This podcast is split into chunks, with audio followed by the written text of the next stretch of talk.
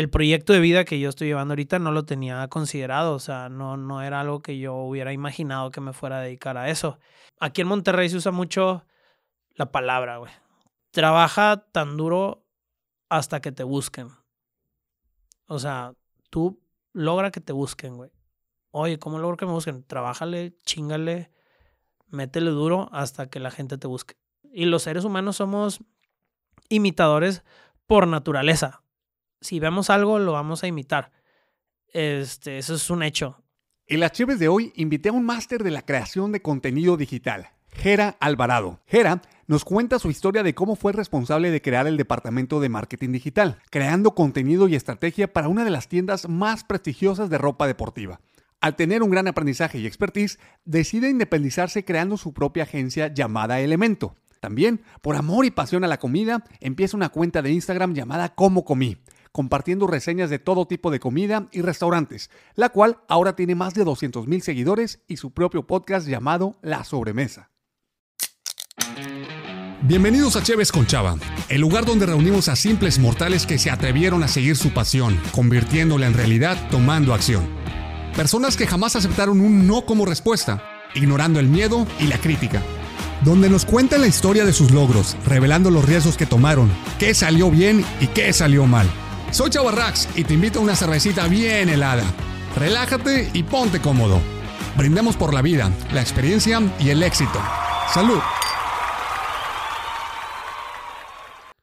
Bandita, bienvenidos unas Cheves más aquí en Cheves con Chava, en el estudio de Emil Producciones. Y hoy tenemos a una eminencia en las redes, en la comida, en cómo poder hacer viral lo que más disfrutamos, el placer culinario.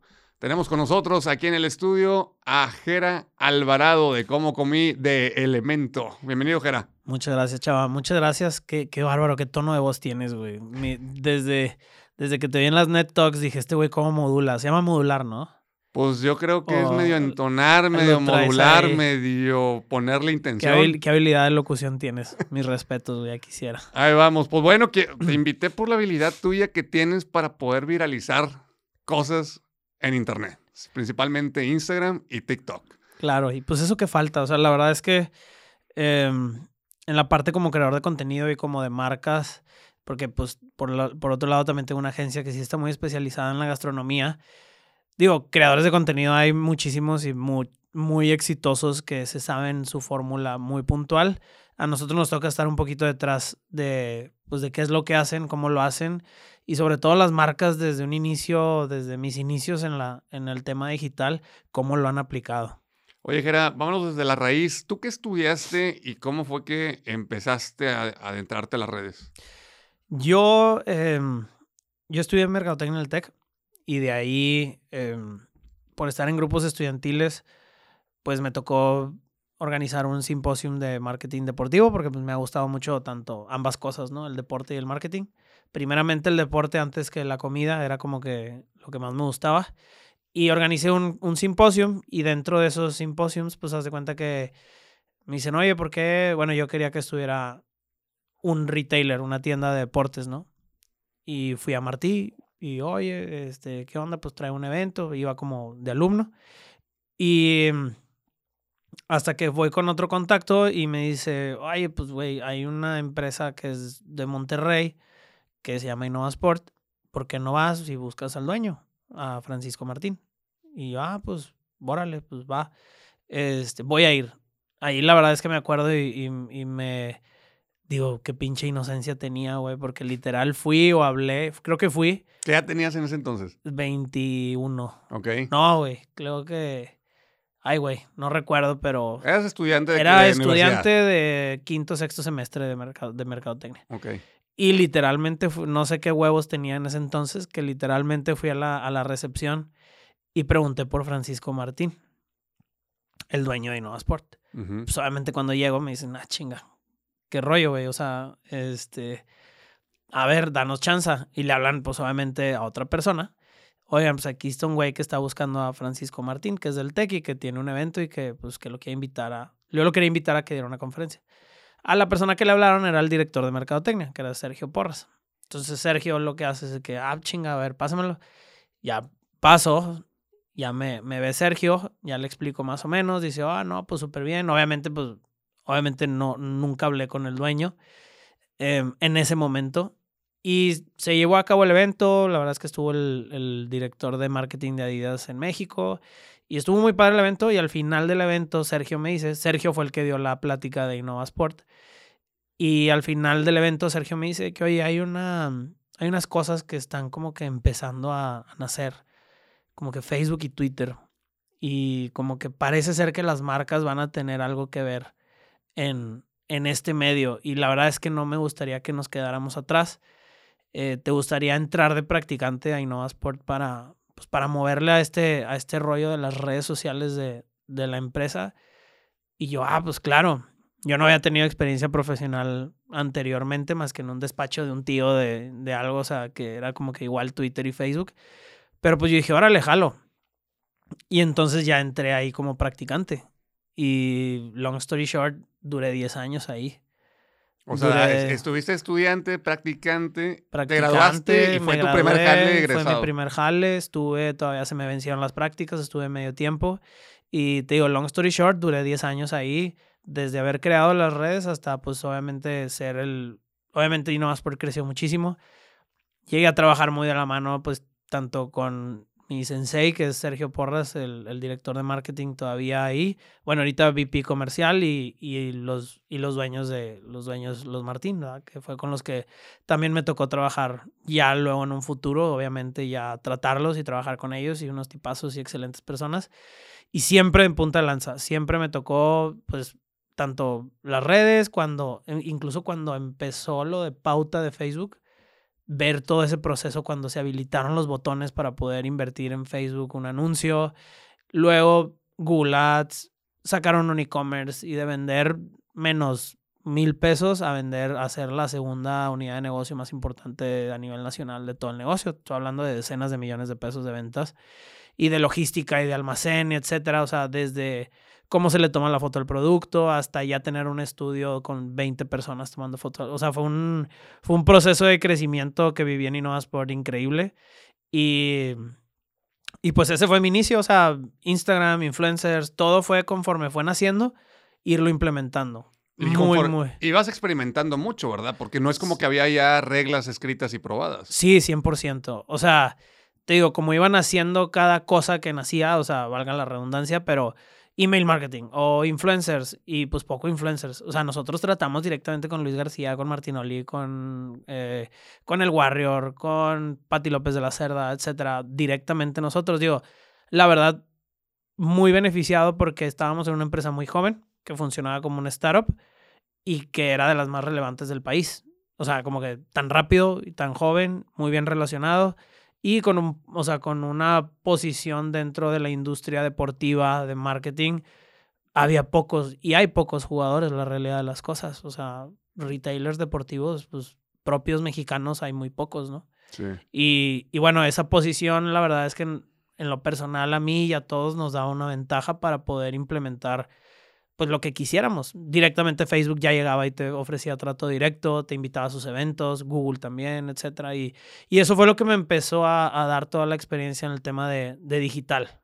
Oye, y estando tan, o sea, tan joven y recién egresado y estar viviendo toda esa experiencia como el dream job, porque mucha gente quisiera estar jalando de esto, ¿qué es lo que te hace de repente hacer ese clic para decir, ¿sabes qué? Me voy por lo mío, abandonar algo que tú estabas creciendo, que veías cómo crecer, que era como tu bebé. Mm pero padre de, o sea, hijo de padre de, otros, ¿no? Claro. Entonces, ¿qué te hizo cambiar el chip para decir, me voy por mi camino?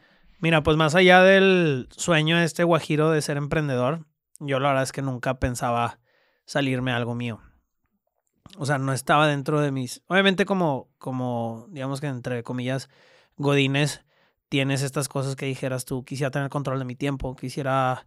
Eh, no sé, ser mi propio jefe y todo este, todo este rollo que existe alrededor del, del, emprendedurismo. Yo no lo veía como que algo así. Definitivamente emprendí. Emprendí negocios, pues micronegocios, eh, remodelaciones, etcétera. O sea, venta de artículos promocionales. Yo creo que como la mayoría de varios godines que, pueden coincidir conmigo. Porque pues tiempo tienes y también le puedes dar un uso al recurso más inteligente el proyecto de vida que yo estoy llevando ahorita no lo tenía considerado, o sea, no, no era algo que yo hubiera imaginado que me fuera a dedicar a eso. Y me estoy refiriendo a la parte de tener una agencia y, un, y, ser creador de contenido, ¿no? Entonces, em, esa parte de inicio no la tenía mapeada. ¿Cómo fueron mis, mis, cómo fue que llegué a estar afuera? Llegué a estar afuera, primero pues me llegaron, obviamente siempre buscas crecer, ¿no? Y en lo profesional pues también yo creo que mi, mi, idea de crecimiento profesional siempre fue hacia, hacia otra organización. O sea, hacia un perfil de godines como de más alta gama, por así decirlo. Sí, o sea, querías estar acá en el alto pedorraje, pero al final de cuentas, ambiente corporativo. ambiente corporativo, ajá. Que yo todavía al día de hoy respeto y, admiro mucho esa inercia porque te da unas y te, te da unas y te quita otras, todo, ¿no? O sea, todo. No, no estoy diciendo que una sea mejor que otra, pero eh, como que mi, mi, idea siempre fue a esa, ¿no? Me llegaron a ofrecer, em, obviamente me llegaron ofertas laborales que incluso me convenían en lo económico. A la hora de que yo me acercaba con mi, con mi jefe, mi jefe, que digo, es mi, es mi role model profesional y, y en varios aspectos también de la vida, Sergio me dice, siempre me hacía como reflexionar. Nunca me retuvo em, como ni a huevo y ni a billetazos. O sea, siempre lo que él me marcaba como plan sucedía tarde que temprano, a sus tiempos, y no porque yo llegara con una propuesta y, ya me, me reviraba, ¿no? Entonces, sin embargo, siempre me daba como que esos puntos de vista y nunca me fui a otro lugar por una oferta profesional. Hasta que empiezo a tener em, un perfil, yo quería, tenía pues como esta cosquillita de que si empiezo a salir a comer, me empiezan a gustar los lugares, me empiezan a, me empiezan a, buscar mis amigos para que les recomendara lugares. Yo empiezo a ver el ecosistema de, de comunicación gastronómica en Monterrey. Y yo digo, hace falta un, hace falta un, un ente relevante de comunicación digital. No que sea como el blog del gordo, que le mando un saludo a, a Edgar, ya que tenía su nicho, ya estaba el blog del gordo. Yo sí me quería enfocar un poco en el tema de, no fifi, o sea, no mamón, pero el vinito, el qué tipo de corte de carne es, el dónde puedo ir a un botanero a, comer rico. Siempre como que comer rico y no sentir que te cogieron la cuenta, ¿no? O sea, como que esa parte. Y también donde voy a festejar un aniversario, porque yo veía, conforme me gustaba la comida, veía que habrían lugares buenos y que batallaban en su, en cómo darse a conocer. O sea, si no tenían la lana para estar en un panorámico o para estar en una revista o para estar en prensa, lo que sea, muy, o sea, era muy, muy probable que el lugar cerrara. Y yo veía lugares abrir muy buenos que terminaban cerrando porque no, podía, o sea, no podían darse a conocer. No era suficiente el word of mouth que generaban, porque regularmente estos lugarcitos son chiquitos, son de 60, 80 metros cuadrados, 100 incluso. Em, que pues con la gente poca que vayan agarrando, pues se tiene que hacer como que una bola de, nieve para que de verdad esté lleno el lugar. Sí, porque son lugares que no son como de cadenas o de grupos, sino es un emprendedor que está empezando, está poniendo su restaurantito, pero no tiene el capital como para meterle tanto marketing. Que antes salía el corte de listón en la, en la, en la portada de negocios del norte, el efecto Lip Garden cuando abrió Nuevo Sur, o sea, todos este tipo de temas de, cadenas, pues lo tenían dominado, ¿no? Y yo veía un área de oportunidad, veía una columna que la verdad también admiro mucho, que se llama Connie Delantal, em, que era este, este columnista que todos los jueves sale, sí, todavía sale, pero salía en un impreso y pues daba sus reseñas de los lugares y lugar que hablara, o sea, lugar del cual hablaba, lugar que se llenaba, o sea, que hablara bien, ¿no? Porque también hablaba mal que es ahí donde yo externaba ya públicamente luego recientemente mis, mis, o sea, mis, mis inquietudes hacia ese formato. Em, porque pues sí, le salía echando muchas porras a un, le salía echando muchas porras a un, a un grupo grande y luego un lugarcito chiquito que acaba de, acaba, acaba de abrir, porque sí, porque se tardaron en llevarle la comida y acaba de abrir pues se lo comía vivo y, y, la verdad es que su poder sí, sí afecta o, o beneficia mucho a, a, un lugar, ¿no? Entonces, yo veía eso y decía, bueno, pues eso es, es que eso está en, en impreso. Ahorita el tema es una página web, un WordPress, un blog. Eh, empiezas a detectar esto cuando todavía estabas en Sport. Sí. O sea, empiezas a detectar esa necesidad, ¿te saliste de tajo y empezaste esto? No, ¿O fue no, como no. o sea, una transición poco a poquito? No, fue una transición muy estrepitosa. O sea, yo jamás lo hice como objetivo de, de trabajo final. Este, lo hacía por mero amor al arte. Sí, obviamente decir, ah, bueno, en un futuro esto se puede monetizar, ¿no? De cierta forma. Em, pero no lo iba a poner como de, de primer interés, que eso es algo que me toca ver mucho en, en creadores de contenido que ponen primero la parte de la monetización antes de su aporte a la comunidad o aporte a la causa la- por la cual están existiendo, en el nicho que sea. Entonces, muchas veces te cortas relaciones que puedes crear por poner primero la parte de la monetización, de te voy a cobrar esto. Que, ah, güey, conoce a la gente, trátalo, busca ayudarle de cierta forma, si le funciona chido y luego ya entabla una relación comercial, ¿no? Entonces, em, no, yo no lo veía así. Fue creciendo. Yo soy muy obsesivo en mis cosas, entonces me obsesiono mucho. Y cuando empiezo que eso empieza a jalar, me, empiezo, me meto un diplomado de cocina internacional, empiezo a hacer más networking, empiezo a vender el camello, como dicen por ahí, yo empiezo a vender el camello, yo traigo esto. Me empiezan a decir, ah, pues si traes esto, ve a este lado, fíjate, fulano, este güey trae esto. Entonces ya el mismo networking es el que me empieza a ir posicionando dentro de... En Monterrey funciona mucho así, mucho tienes que relacionarte dentro de, una, de esta comunidad, la gastronómica sobre todo. Y, y bueno, o sea, empieza a agarrar, empieza a traer la atención de la gente, o sea, sí se empieza a hacer relevante a madrazos, o sea, porque antes no existía de que subes un TikTok y, y ya chingaste, o sea, y ya la hiciste, ya, ya eres viral y ya eres la persona más relevante que existe.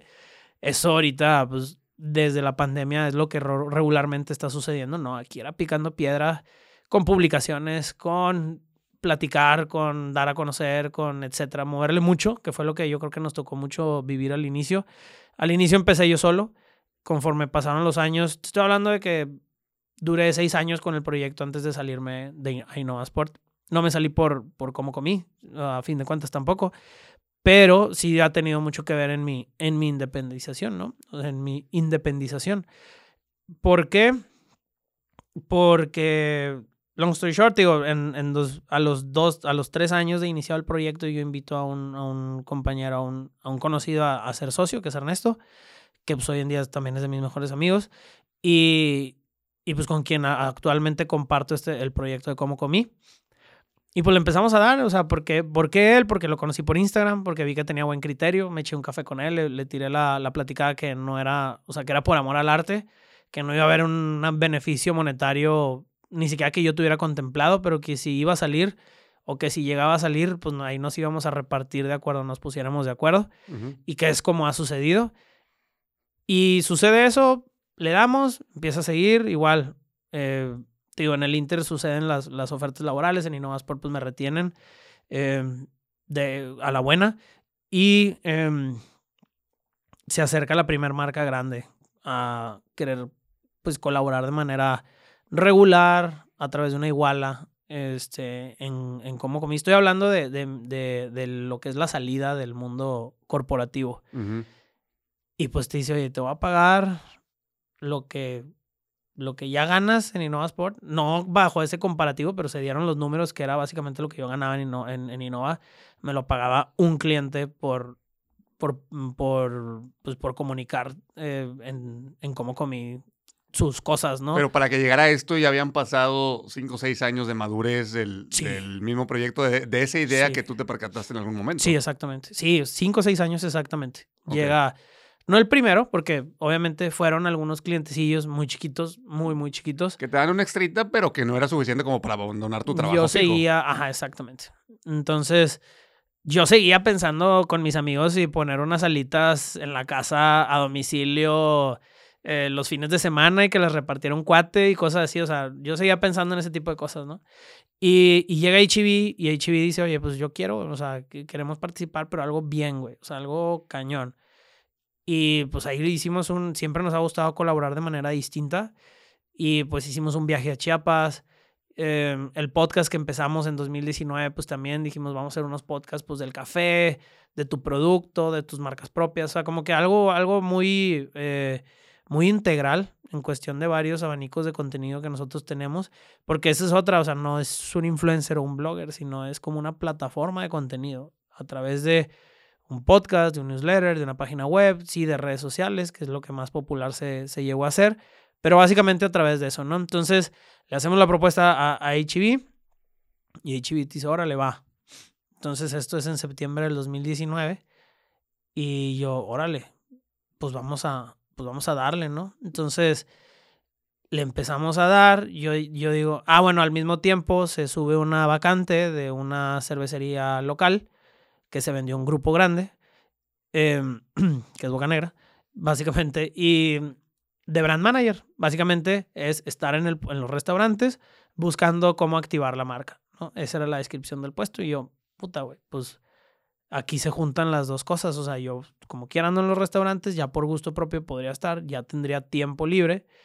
Y, y bueno, y, puedo, puedo aprovechar, este, mato dos pájaros de un tiro y ya estoy ganando lo doble que estaba ganando en, eh, en, en mi trabajo, pero pues con dos tercios de tiempo, ¿no? Y además me habían ofrecido una agencia, que es otra parte de la historia también, en el mismo 2019, unos conocidos me, me ofrecen una, un traspaso de una agencia, que estaban traspasando una agencia que no jaló, con equipo y con gente y todo el rollo, y a muy barata, y me dicen, y pues nosotros por, pues por nuestros negocios ya tenemos una, o sea, ya serían como que ya tendrías cinco clientes, güey. Ya, con todo y cartera de clientes. Con todo y una carterita de clientes ya me la están traspasando. Un micro, o sea, igual un negocio, pues no tan micro como vender alitas en tu casa, pero pues ya un negocio con una nominita de unas tres, cuatro personas y una cartera de clientes que te daba el break-even, ¿no? Entonces yo digo, pues jalo. También yo batallo en decir que no. ¿Y esa agencia se llama, como ahorita tal cual se, se llama? Calamidia. Se llama Calamidia. Ok, ¿y ustedes ya le cambiaron el nombre después? Yo le cambio Elemento. Yo ya venía haciendo uno que otro trabajito por fuera de a, empresas familiares, también de este giro de, de comunicación, social media, etc. Y pues yo digo, órale, va. Cuando digo órale, va y cuando empezamos a firmar, pues obviamente los empleados de la agencia dicen, oigan, están vendiendo esta agencia, fuga. Se van todos, las compus resulta que ni jalaban, entonces estábamos desde cero. Entonces empezamos de cero la agencia. Eso empieza al mismo, te digo, eso empieza en los mismos cinco meses en los que pasó todo el torbellino que me termina sacando de InnovaSport. O sea, mi esposa entra conmigo a la agencia. Ella, pues yo estaba en, en InnovaSport y yo con un equipo de 30 personas en Innova y este, 20, 20, 30 personas. Y pues con un ojo al gato y el otro al grabato, ¿verdad? O sea, yo te digo, soy muy obsesivo con mis cosas y así como me busqué que como con mi hija Lara, empiezo a vender el camello de la agencia. Me acerco con algunas relaciones que ya tenía, oye, pues tal, con la divinata, con relaciones que ya tenía por la parte gastronómica, que si bien no me pagaban por cómo comí, yo siempre hacía buenos puntos con esos negocios. Llego con mi bandera de agencia disruptiva, que ahorita puede ser un tema que, toquemos, bueno, de una agencia enfocada en el servicio.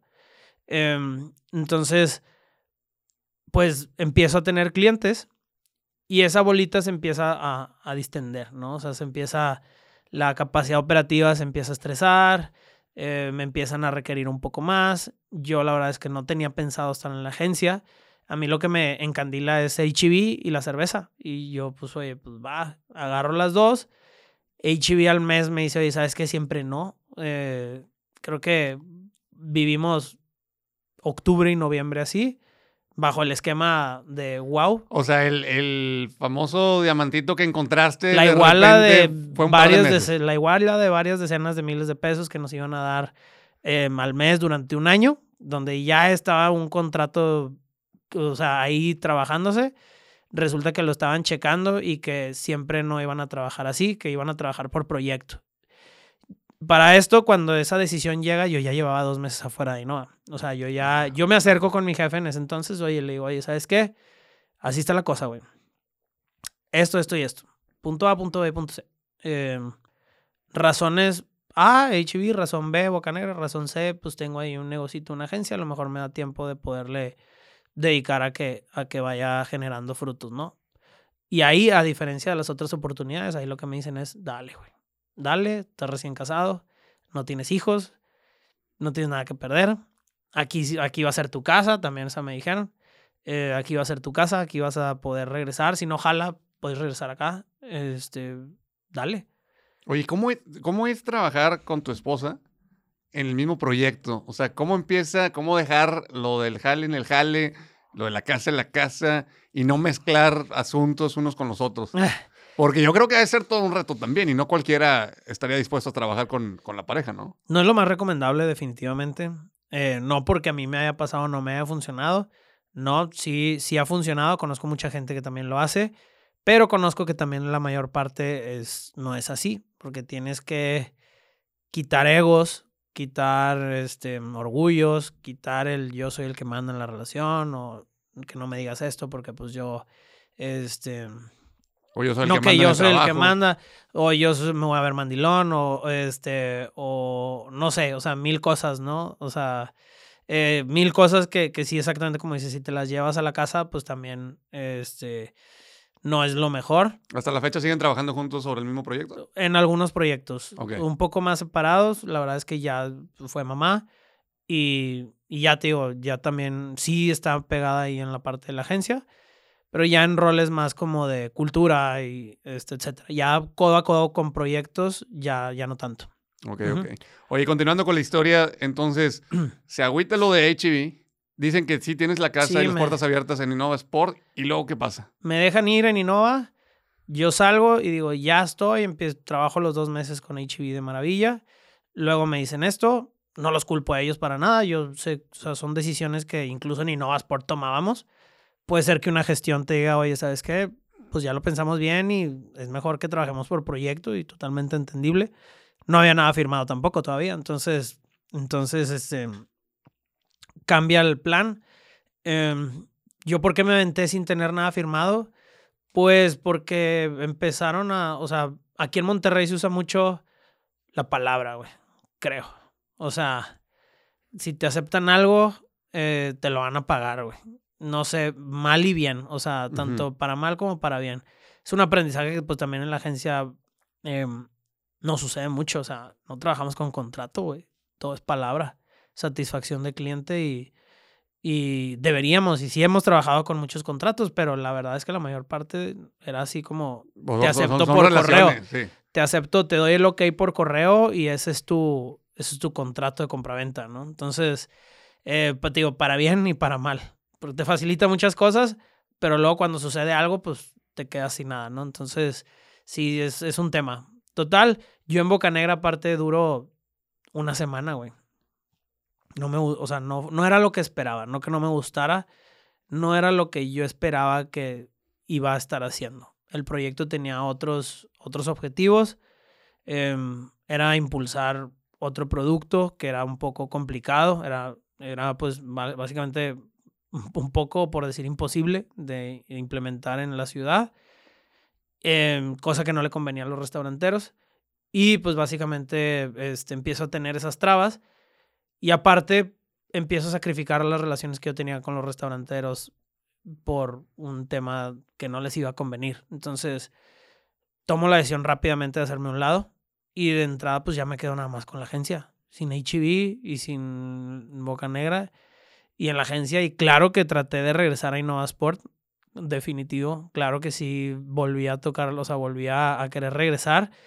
No es tan sencillo como dicen el tener las puertas abiertas, porque también Innova Sport estaba creciendo mucho, estaba implementando un gobierno corporativo, eh, muchos cambios, muchos, eh, muchos cambios sobre todo estructurales. Se atraviesa la pandemia, güey. Ah, la O sea, madre. En marzo de 2000 2020 Ajá. se atraviesa la pandemia cuando yo todavía estaba de que, oye, güey, todavía hay chance de que, y pues, güey, o sea, básicamente, no de que me hayan dado la espalda para nada, al contrario, pero, Sí, pues, pero básicamente... que, que cuidar sus intereses Ey, primero. Ajá, exactamente. O sea, estructuralmente y organizacionalmente no era tan fácil. Entonces, pues básicamente eso pasó. Ya como fue sucediendo, pues igual la agencia fue lo que fue dando. Y en cómo comí empezaron a llegar también. La verdad es que con cómo comí la, la pandemia nos vino a ayudar demasiado.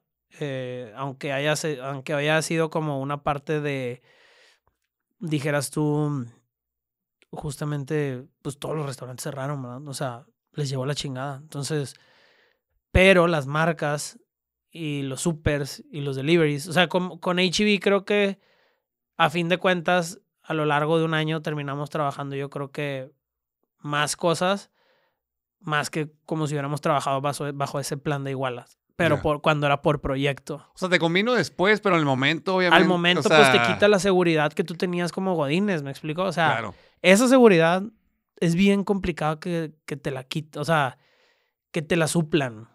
Y, y tú querer, tú querer o creer que, que no vas a traer ese fantasma al inicio, va a estar bien cañón ese choque térmico de, de decir mi quincena y mi mensualidad al mes eh, fija. Güey, o sea, olvídate que vaya a ser así. Yo pensé que ese escenario iba a tener cuando salí con esos dos esquemas. No, y al día de hoy es fecha que no, o sea, que no la tienes, ¿verdad? Pero, pero pues hay una mano invisible que, que, que pues te va, te va dando y de repente llegas a un, un ingreso promedio y pues ahí te mueves y ahí te vas para arriba y ahí te vas para abajo y, y es ahí como va saliendo, pero, pero sí creo que en esa parte no, no es como, no es como tú lo crees que, o yo lo creía que iba a ser como que, ah, suplo A por B y B es 1.5 más que A, entonces ya estoy del otro lado y ya chinga y voy a seguir igual. No es así. Te va a ir mejor y te va a ir peor. Y acá en la pa- parte de la pandemia, digo, nosotros sacamos, eh, pues se empezaron a integrar en la parte de la agencia, se empezaron a entregar muchas marcas de retail, por ejemplo, que estaban buscando cómo este, empezar todo este rollo, ¿no? ¿Cómo, ¿Cómo se fusiona o cuál es la diferencia entre cómo comí y, y la agencia Elemento? Porque cómo comí es una super carta de presentación que es como un ejemplo de tu portafolio, pero Elemento en sí, ¿qué ofrece? Y cómo comí, ¿qué ofrece? Claro. Es un tema que yo hablo mucho con los clientes y que vale mucho la pena que también la gente lo tenga muy claro, porque pues Elemento es mi jale, ¿no? O sea, es donde yo implemento lo que yo aprendí en InnovaSport. Y en cómo comí he implementado lo que aprendí en InnovaSport. O sea, también, ¿no? Em, y en Elemento implemento lo que aprendo como creador de contenido también. Entonces, lo que yo digo, una de las cosas es que las marcas tienen, al día de hoy, ya en la actualidad, las marcas tienen que pensar como un creador de contenido. Muchas veces se enrollan o se, se enredan en diferentes, pues, mantras de marketing o formas de hacer las cosas que te alejan de un creador de contenido. Y si tú analizas cómo un creador de contenido hace su contenido y si lo traspolas a que la marca hable así o funcione así en el ecosistema digital, la marca le va a ir súper bien. Oye, O pero sea- vamos a definir qué es crear contenido, porque muchas marcas, literalmente, el diseño del panorámico que ves en la calle lo traslada a un cuadro de uno por uno y lo plasma con un diseño super plain o super old school y que no está impactando. Entonces, ¿qué les puedes decir a las marcas que creen que están haciendo su jale bien, pero que la neta es prácticamente publicidad de la calle puesta en el celular? Ese es el error más común. Y, y la neta, digo, haz de cuenta que en- es el error más común y justamente ni tú has sido uno de los cursos que yo doy, pero es el error que más señalo porque yo lo viví. Y lo viven muchas marcas grandes. Eh, ¿Por qué lo viven muchas marcas grandes? No por las marcas. Además, pero también hay muchas agencias que, que lo están, o sea, que, que hacen eso, que hacen ese pecado. Que no, no, no bajan a su canal el formato y la pieza de contenido que tiene que ser para que de verdad sea relevante e impactante para el usuario. ¿A qué voy? Y las marcas más grandes lo hacen así. Y las agencias más grandes lo hacen así. O sea, te producen un video de un minuto para empezar. En InnovaSport teníamos ese tema. O sea, las marcas te venden una producción de un millón y medio de pesos. Eh, bueno, no las marcas. Una agencia te vende su, su producción de un millón y medio de pesos. Em, hacen la producción, le hablan al camarógrafo súper chingón, al vestuario súper fregón, al maquillista, hay catering, hay modelos, hay todo, hacen faramaya y media. Y luego ese spot resulta que iba para Facebook. O sea, Mientras pudieron haberlo hecho con una décima parte del mil, presupuesto, ¿no? mil views. O sea, mil views, cero resultados. Y es drenante para la marca porque hay una escala que, este, que, que la conocemos, que si tú vas a gastar 100 pesos en un video, o sea, hablando de publicidad, publicidad, le vas a dedicar 4 en difundirlo. O sea, 400 pesos en difundirlo. Entonces, eh, para una empresa, para una ni siquiera pyme, para una empresa grande, pero no de escalas transnacionales, esa regla no te sale, güey. O sea, no te sale en cuestión de voy a hacer un anuncio que me cueste un millón y medio y le voy a destinar cuatro a darlo a conocer a través de tele, a través de estar en el medio tiempo del super, no sé, o sea, del América fulano, em, de cuando esté Chabelo y la chingada, o sea, porque, y aparte, pues lo cortan, ¿no? Entonces, pues todas las marcas sí se quisieron ir a, redes sociales, pero se fueron de una manera equivocada. Gastándose ese dinero y poniéndolo para que jale de manera orgánica, que jamás iba a jalar de manera orgánica. O sea, y luego lo que hacen es que te lo entregan. Máster de un minuto. Y luego Instagram post. Y luego Instagram story. Facebook post. Y, nada más lo parten y lo cortan y lo dividen y ya, y ahí está entregado, se publica y no genera ningún, ningún impacto. Entonces, regresando al tema de que las marcas tienen que pensar como creadores de contenido y al día de hoy de cómo nosotros en Elemento buscamos asesorar a las marcas y hacerle su contenido a las marcas, pues es pensando como un creador de contenido. ¿Qué pasa con un creador de contenido? Que si el día de hoy, que ahorita estamos aquí en Monterrey, estamos a 4 grados, el creador de contenido se va a parar y va a hacer algo relacionado con el frío.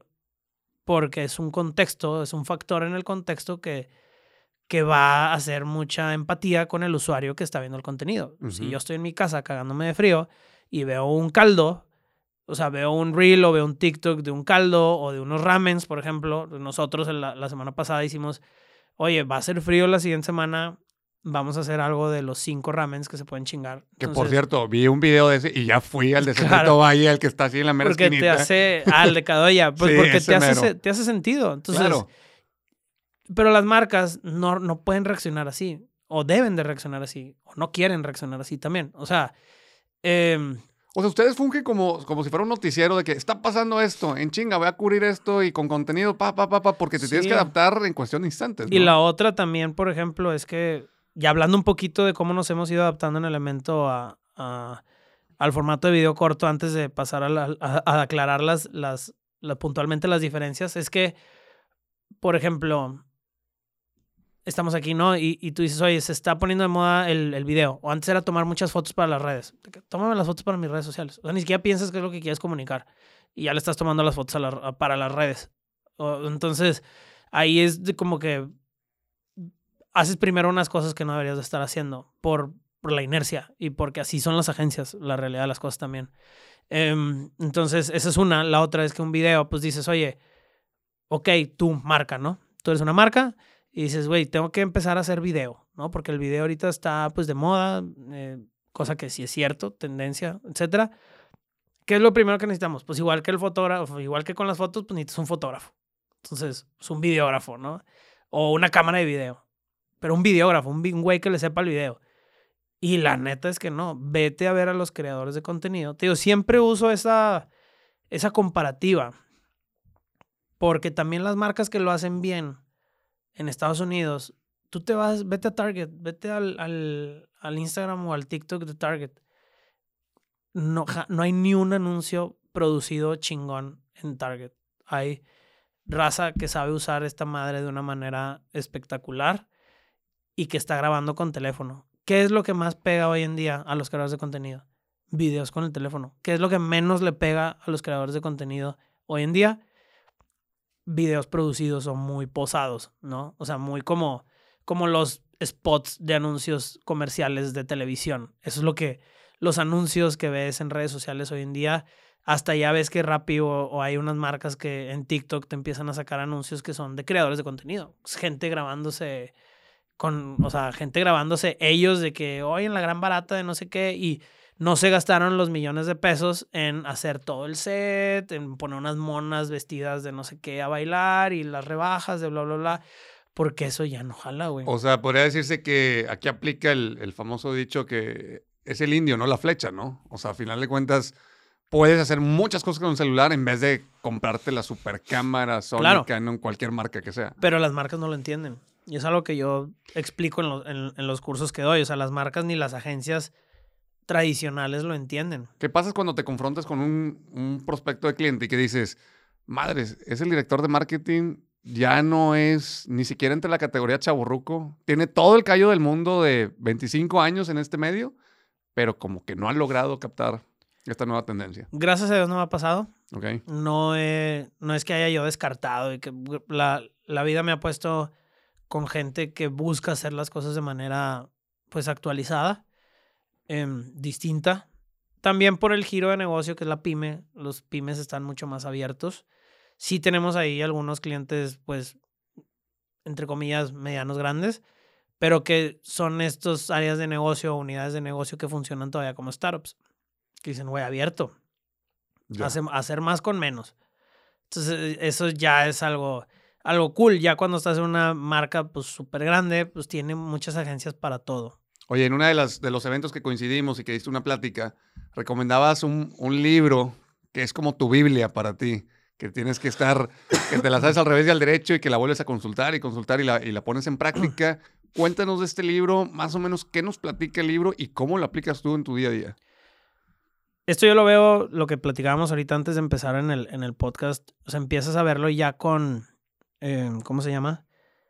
Que, que aplican en todas las coyunturas sociales que vivimos como seres humanos. O sea, no solamente se trata de la viralidad, el libro se llama Contagious. em, y básicamente, pues este me lo recomendaron en InnovaSport. Y era como, cómo, o sea, de qué forma pensar las cosas para que se dice catch on, o sea, para que de verdad Pegue. se impregnen en la gente y generen un efecto de word of mouth o se hagan virales. Porque la viralidad es un word of mouth. Ujú. O sea, la viralidad es que más gente lo vea, básicamente. Entonces, mientras tú recomiendas algo, pues más gente se va a enterar. Entonces, la viralidad y el word of mouth es, es muy probable que sea el mismo, el mismo término, ¿no? Entonces, em, partiendo de ese punto, habla de seis elementos, creo. Digo, sí me lo sé, pero no sé si son seis o cinco, pero ahorita vamos a ver. Seis elementos que tienen que ver en que no solamente un contenido, sino un contenido, un producto, una moda, un movimiento cultural, político, sociopolítico, etcétera, se, se impregna en la gente. Y, un, y es social currency, que social currency, ya sé que hablo como que muy pocho y por, por marquetero y la chingada, pero la verdad es que aquí no entiendo muy bien como la parte de, de cómo traducirlo, pero es divisa social. Cuando tú hablas de algo para... La realidad de las cosas que dice el libro, tú siempre estás buscando generar una impresión en los demás.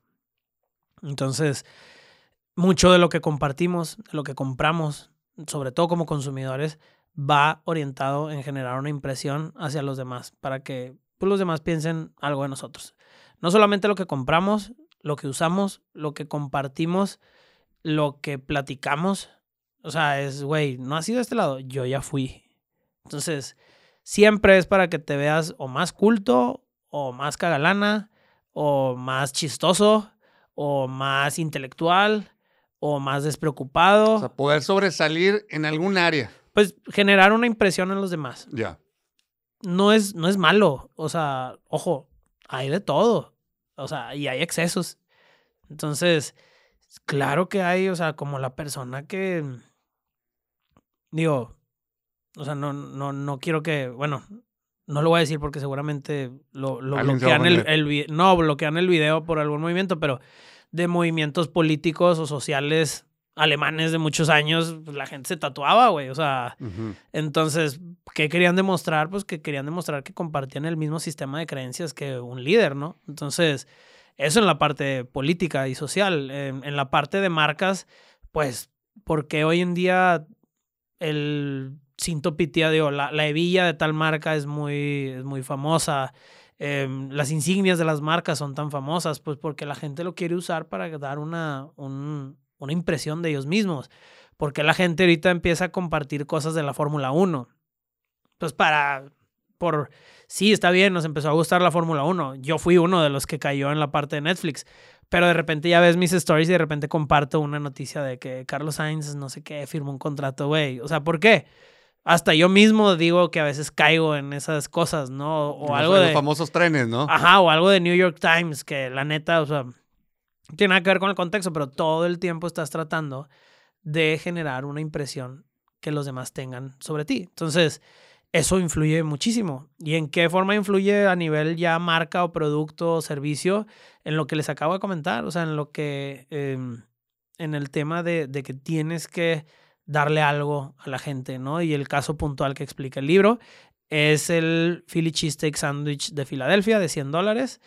Que, pues digo, también da muchos ejemplos de Ah, la sí. gastronomía, güey. Entonces, en- ¿qué pasa? Que en Filadelfia el Philly Cheesesteak es un, pues, el platillo más común, güey. Que, bueno, no más común, pero uno de los más emblemáticos de Filadelfia.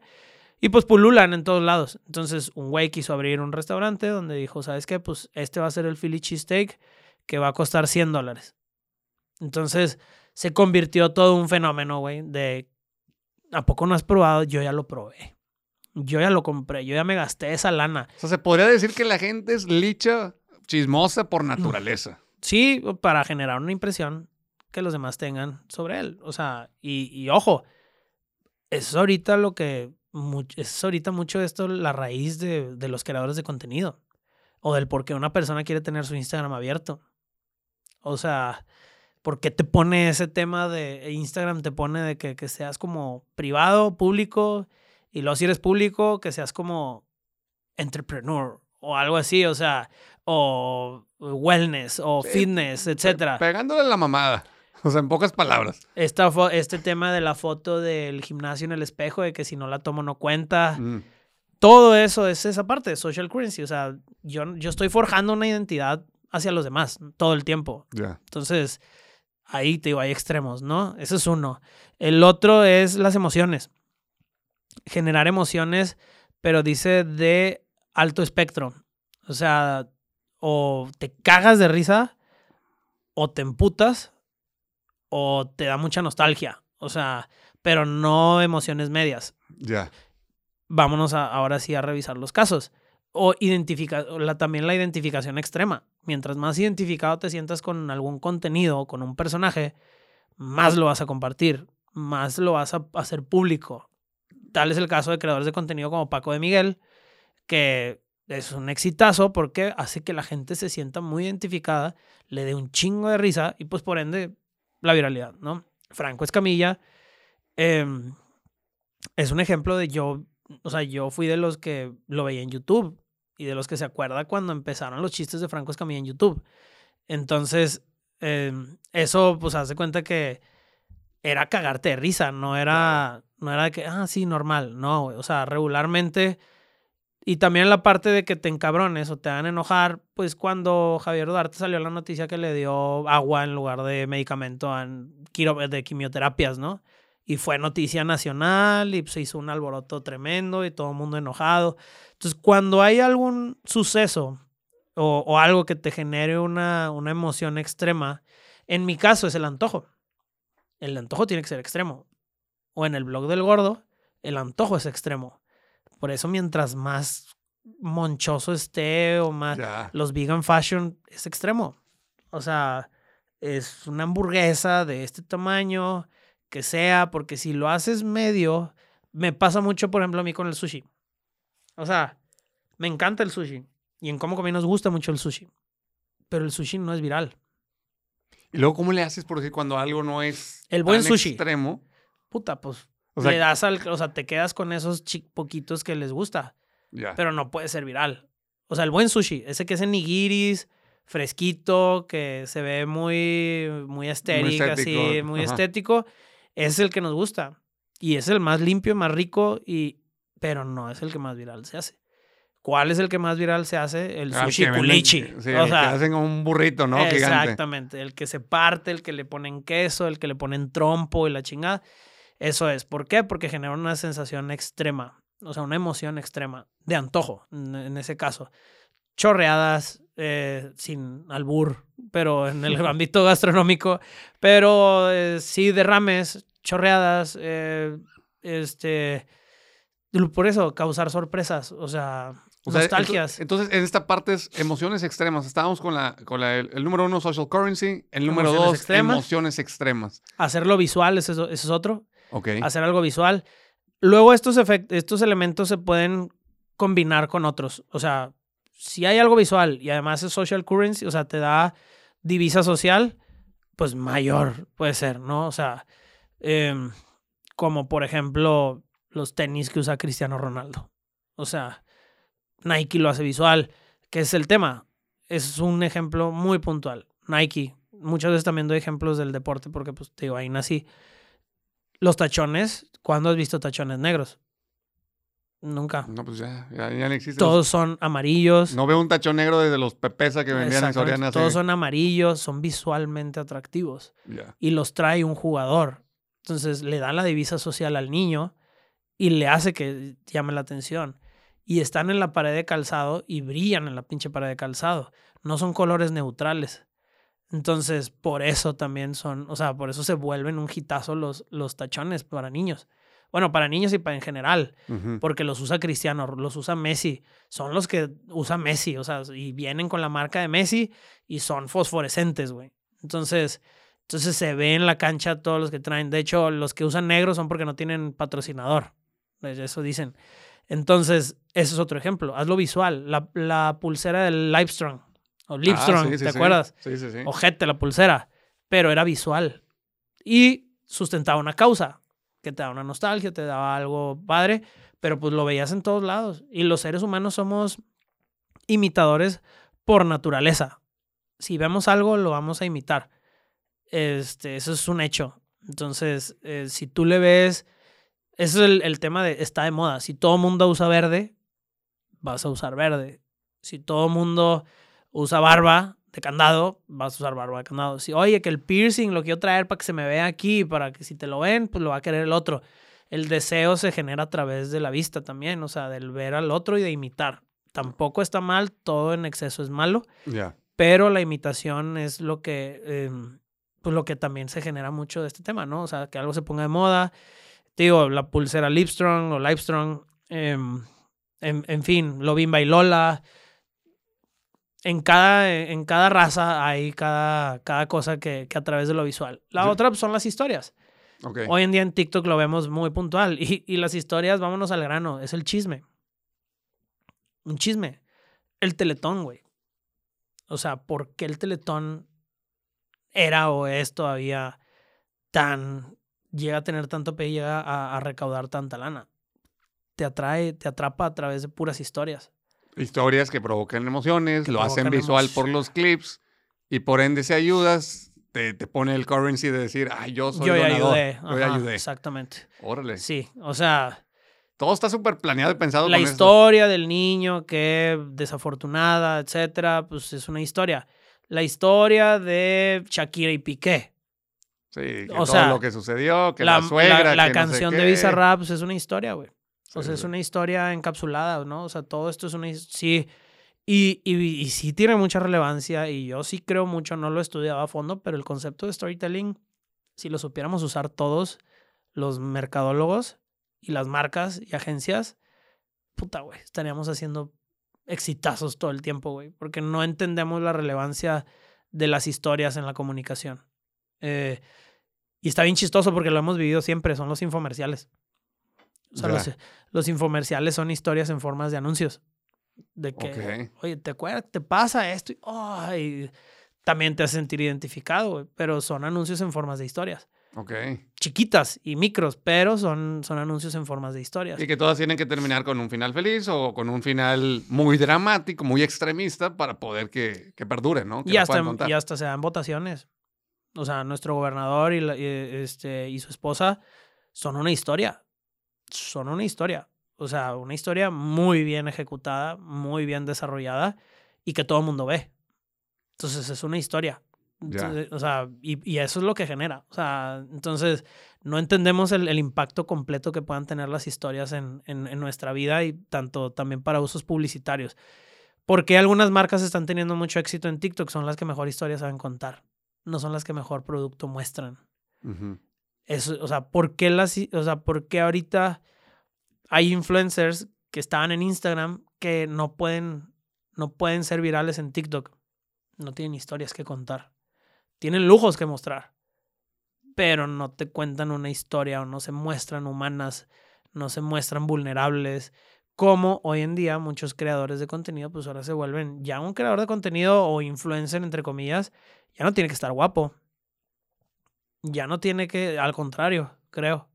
O sea, ya Sí, no porque es. te puedes identificar porque pues no es como que toda la gente está de buen ver, ¿verdad? Exactamente. Ya. Entonces en TikTok es lo que abunda ahorita, las historias. O sea, ¿por qué te, eh, porque en TikTok te quedas viendo por la Rosa de Guadalupe, güey?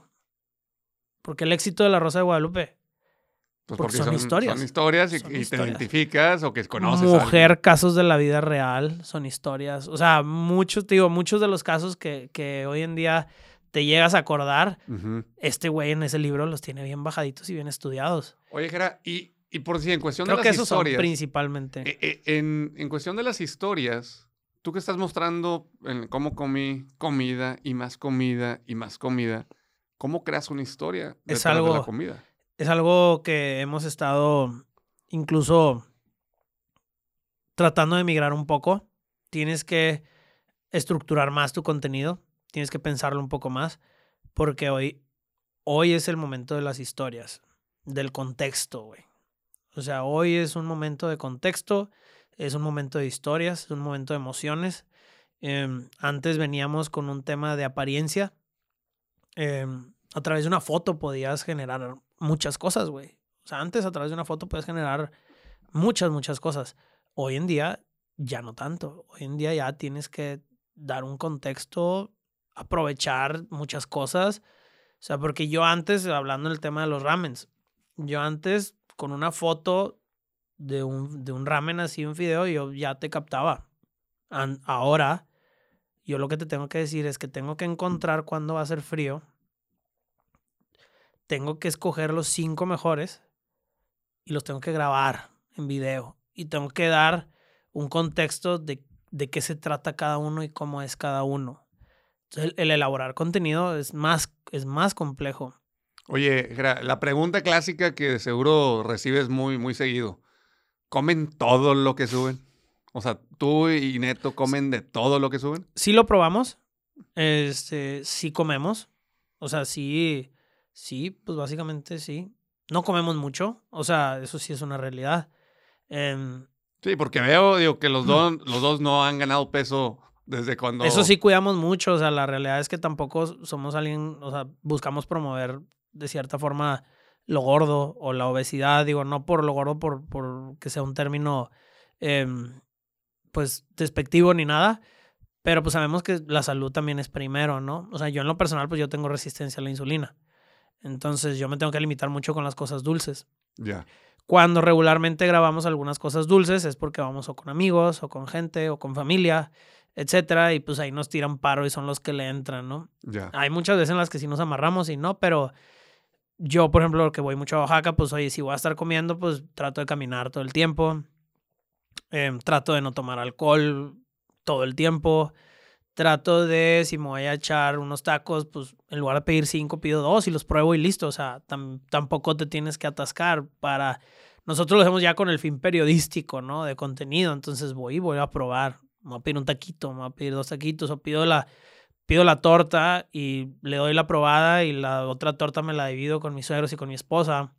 O así, o sea, ahí básicamente hay que cuidar mucho esa parte. Sí, o sea, tienes tu estrategia para no dejarte caer y que de alguna otra manera te sea contraproducente este trabajo, ¿no? Sí, porque ya me pasó, o sea, yo, yo sí subí, yo sí llegué a subir de peso, yo subí como 14 kilos de peso Ah, su madre. durante la pandemia. Ok, ok, ok. Hasta que ya me fui a checar y pues resultó ser el tema de la insulina, que obviamente me lo generé yo mismo por excesos de azúcar, alcohol, harinas, etcétera, que también es un tema. Digo, no sé la gente que pueda llegar a escuchar esto, pero es preocupante el tema. Por eso la diabetes es el segundo, la segunda o tercera causa de muerte en, en México, porque todo nos estimula la insulina. Todo. Endulzantes, harinas, empanizados, tortillas, panes, azúcar. Todo, básicamente todo, menos la carne y la lechuga. Oye, es algo difícil. Y también otra cosa, ¿ustedes pagan todas las cuentas? O si los Sí. restaurantes de repente sí dices, ok, te voy a poner este platillo de muestra, digo, va por nuestra cuenta, tómale foto, tómale video. Que, o sea, ¿es costoso mantener una cuenta como estas? Sí, definitivo. O sea, yo lo he usado mucho gracias a, di- digo gracias, a Dios, pero por el tema corporativo. O sea, se factura, se deduce, etcétera.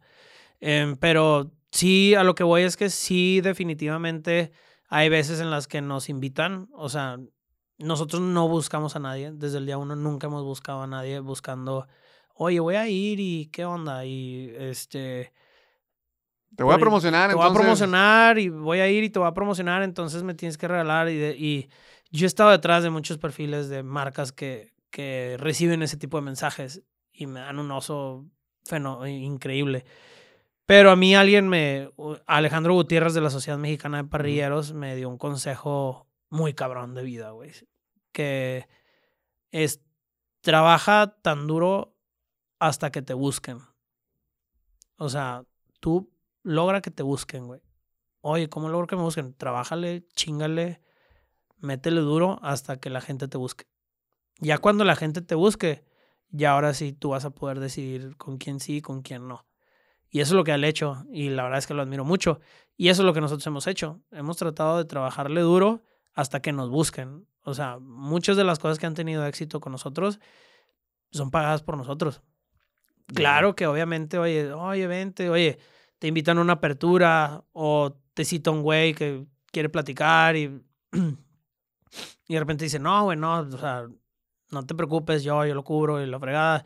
O que simplemente yo estoy cenando y obviamente me identifican, o sea, me, me, me identifican y llegan y me dicen, no, ya habló el señor que no hay problema, o etcétera. Y, pues bueno, dejamos, siempre dejamos un buen servicio. Cuando hay temas de que nos tuercen, de que ahí andamos y, nos, y nos dicen que no es nada o que nos lo regalan o que es cortesía, siempre dejamos alrededor de 500 pesos de propina. O sea, eso siempre, siempre, siempre, siempre. Nunca nos vamos sin dejar propina. Em, no nos sucede mucho, pero pues sí, en algunos casos ha llegado a pasar. Oye, hablando, para, para ir cerrando el tema y el episodio, porque podemos estar hablando dos, tres horas. sí, yo sé. Este, los TikTok Awards, la mercadotecnia, qué pedo, porque al parecer, y lo decía una cuenta que compartiste hace poquito en, tu cuenta personal, que al parecer fue Televisa detrás haciendo de las suyas y volviendo a lo mismo que hemos vivido durante hace muchos años. Sí, lo platicábamos antes de entrar, tío. TikTok es un tema bien complejo, muy complejo tanto para marcas como para creadores. Y Maca bien lo dijo, digo, obviamente es un tema que todo el mundo quiere hacer ahorita. Tanto la gente, o sea, la, la gente, los, los chavos, los adolescentes, los recién egresados, todo el mundo, es muy fácil convertirte en creador de contenido. El tema es mantener una comunidad. Siempre les he dicho, o sea, y me lo han regresado algunos creadores de contenido que sí es cierto, güey. O sea, yo puedo tener millones de views y de seguidores, pero no tengo una comunidad.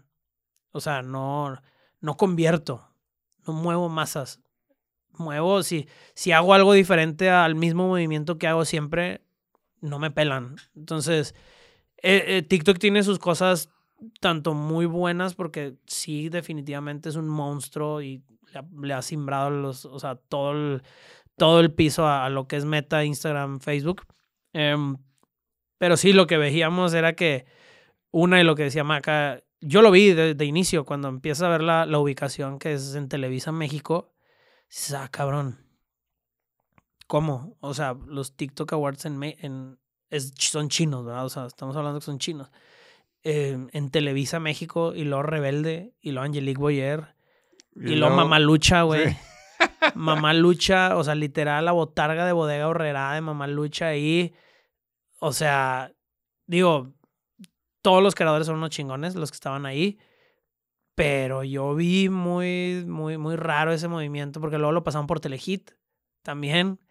Entonces lo platicaba hoy en la mañana que, que me, daba, me daba miedo de que la sociedad y todos vamos a acabar donde mismo, en las manos de Televisa. O sea, aunque la tele pues no tenga el mismo impacto que tenía antes, pero controlaba todo, yo creo que todavía puede estar sucediendo ese tema ahorita. Bueno, porque creo que Televisa de alguna otra forma también está empleando su estrategia es cómo no perder lo que ya estamos perdiendo y meternos como, según ellos disimuladamente, pero fue más que obvio que estaban ellos detrás y que ellos fueron los que este, sí, pues con, la lana. Con, todas las personalidades, o sea, personalidades, patrocinadores, ya el, ¿tú crees que una red social de alcance global em, con un con un mindset como lo es Mark Zuckerberg, o sea, como lo es Meta, lo ha ido haciendo durante todos estos años, con un, un mindset de conectar al mundo y de cambiar al mundo, subiría Mamalucha en, unos, en sus primeros awards en uno de los países de, o sea, de Latinoamérica, o sea, de, de esos awards de Latinoamérica, güey, no. O sea, no, no hay razón. O sea, no, ese tema de la botarga sí estuvo, ya estuvo de más muy raro. Sí, no, definitivamente ahí hubo, o sea, no era lo que la gente esperaba. Creo que se llevó una gran decepción la comunidad y sobre todo los consumidores de TikTok. Y que a ver cómo arreglan este asunto, porque va a ser mucho, o sea, va a ser mucho ruido, pero no le beneficia mucho a la marca. Y pues otro tema es hacia dónde vamos como consumidores de TikTok. ¿Qué más sigue?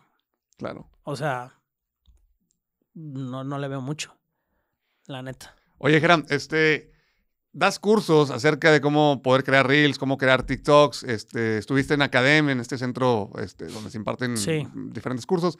¿Cuándo es el que sigue o qué puedes eh, compartirnos de lo que viene? Ahorita estoy adaptando el contenido porque han habido algunos cambios. O sea, creo que la, la, humanización de una, una pieza de contenido hoy en día sí es muy relevante este tema del storytelling. Estoy tratando de adaptar el, contenido del curso porque habla de los principios estratégicos, estos de qué hacer y qué no hacer, y cómo sí poder agarrar estos principios que acabamos de platicar para uso de tu marca, ¿no? Entonces, eh, o como creador de contenido, cualquiera de las dos. Porque pues muchas veces el tema de tenemos la atención de un segundo, de un segundo y medio. Cada vez, antes era de dos, antes era de tres. Ahorita ya es de un segundo y medio. Ahorita una historia de 15 segundos ya es muy larga. A menos de que estés contando una historia o un chisme. Ahí sí se te viendo todo el tiempo. Pero está evolucionando un poquito. Yo creo que lo, lo vamos a sacar a, a, principios. Siempre trato de hacerlo presencial. Entiendo y le mando un saludo a Sam con la fórmula de lanzamiento. Me quiero adaptar a eso definitivo. O sea, creo que Sam es una persona que también ha estado muy cercana a mí eh, y me ha enseñado mucho y trabajamos juntos mucho tiempo. Y veo este curso un poco difícil de empaquetar en un tema de, de pues, remoto. Si trata de que sea un diálogo pues, continuo de unas 3, 4 horas. Yo creo que a principios de, de este Q y sacar uno de pauta. O sea, uno de, de pauta digital. sobre todo en el tema de meta.